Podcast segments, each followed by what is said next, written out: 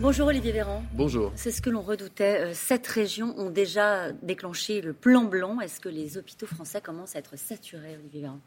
Le plan blanc sera d'ailleurs probablement national d'ici à quelques jours, puisque chaque région, l'une après l'autre, déclenche, ce qui permet à la fois de mobiliser plus de soignants, de mobiliser davantage le secteur privé, et de faire en sorte, comme nous l'avons fait lors des vagues précédentes, lorsque la pression sanitaire était élevée, de mobiliser toutes nos forces vers un objectif, soigner contre le Covid et sauver des vies. Est-ce qu'on a déjà commencé à déplacer des malades du Covid?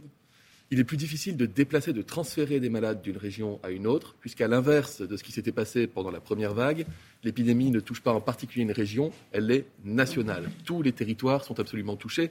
Et il y a désormais un malade qui rentre en réanimation toutes les six minutes dans notre pays.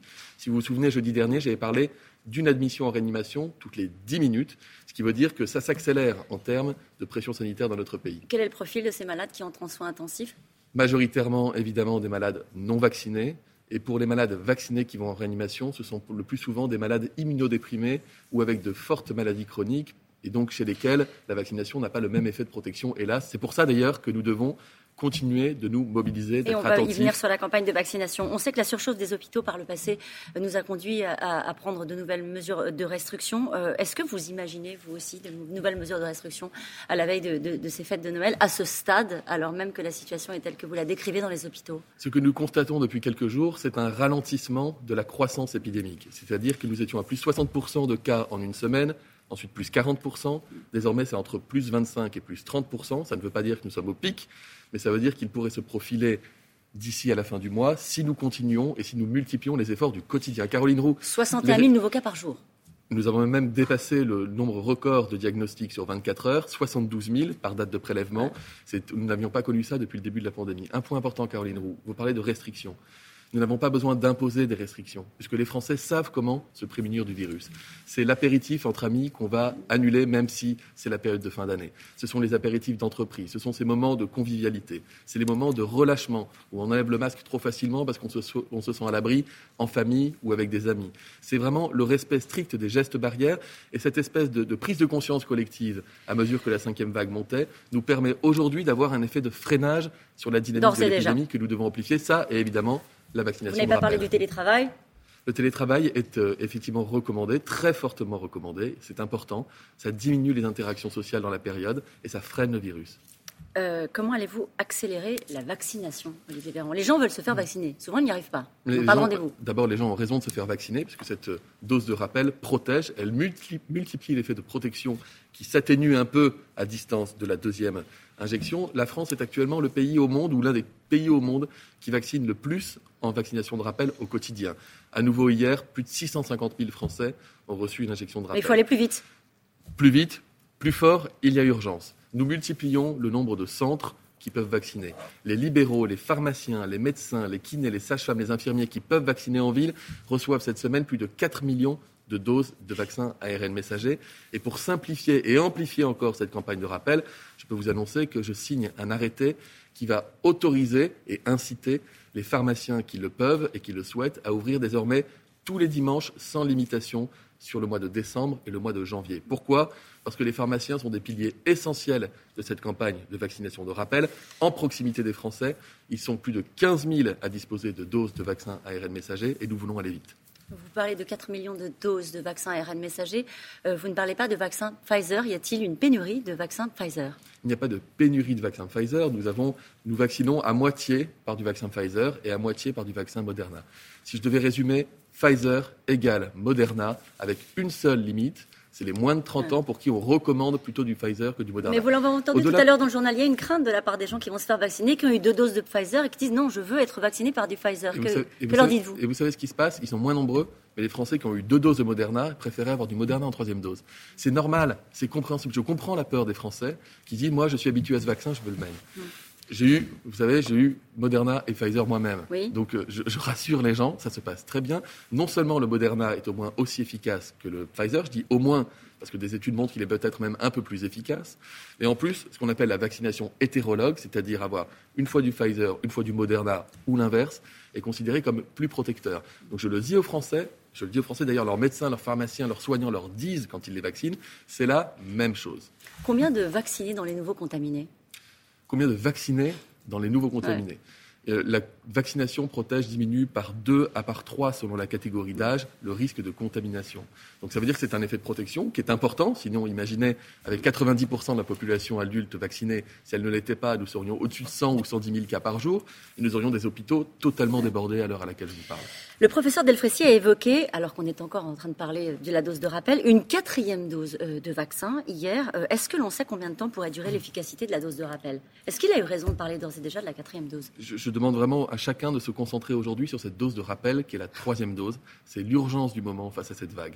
Je ne fais pas de prédiction. Ce qui est sûr, c'est que je ne vois pas, moi, le vaccin comme une contrainte, mais comme une chance de nous en sortir collectivement. Et nous le voyons avec cette vague, et nous l'avons vu avec la quatrième. S'il y avait de nouveaux variants, s'il y avait de nouvelles vagues épidémiques, et si les scientifiques nous disaient dans la durée qu'à nouveau l'immunité a besoin d'être boostée dans six mois, dans un an, dans deux ans, que sais-je, nous n'avons pas ces informations aujourd'hui. Mais ça n'est pas exclu, c'est ce qu'il dit. Mais rien n'est exclu. Vous savez, le virus qui avait le plus circulé, qui avait le plus frappé la planète depuis plus d'un siècle, c'était la grippe espagnole. Elle avait fait trois vagues.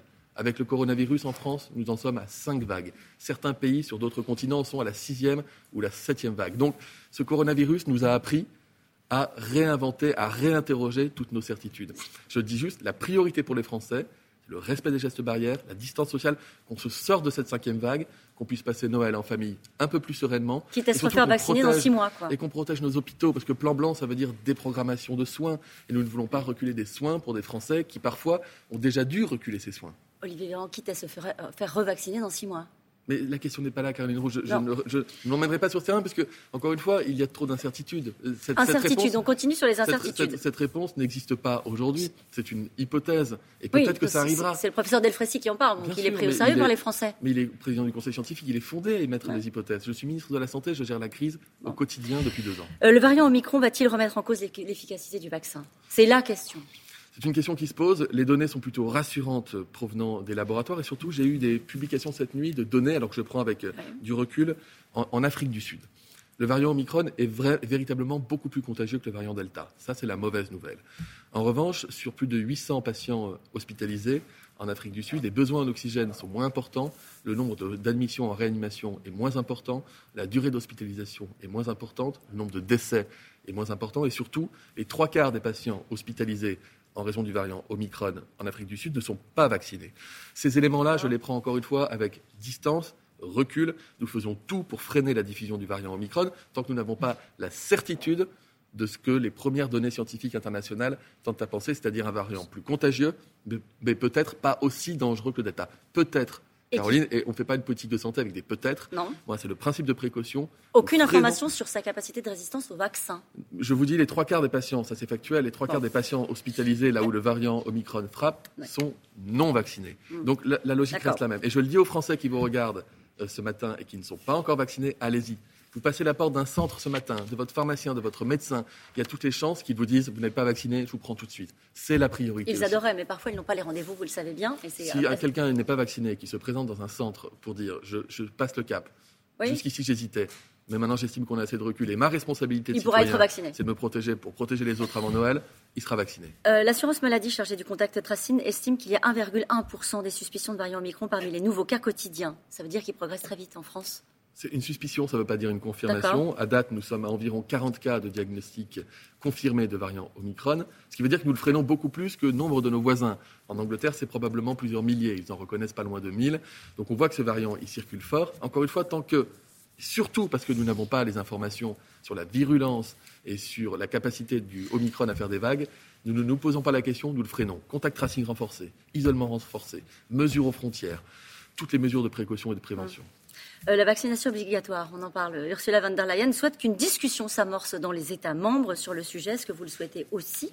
J'étais à Bruxelles avant-hier avec les 27 ministres de la Santé européens. La France est l'un des seuls pays à afficher un taux de couverture vaccinale supérieur ou égal à 90% de la population vaccinable.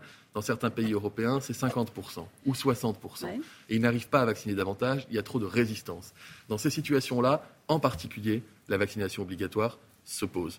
Mais je peux vous dire que les pays me demandaient comment est-ce qu'on avait fait en France ou comment on avait fait en Espagne pour arriver à vacciner aussi vite autant de personnes. Vous parlez de l'Espagne justement. Euh, elle a autorisé les vaccins des enfants de 5 à 11 ans à partir du 15 décembre. Euh, les autorités portugaises, de leur côté, ont avancé sur le sujet aussi.